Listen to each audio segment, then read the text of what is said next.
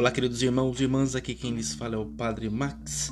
A reflexão do dia de hoje, 7 de maio de 2020, uma quinta-feira na quarta semana da Páscoa.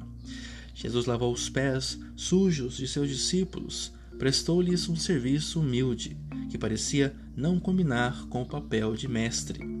Para os discípulos, ainda admirados, ele deixa clara a sua proposta.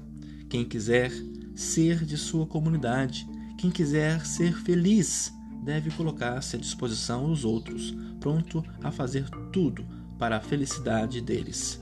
Diante dessa proposta, temos que tomar nossa decisão.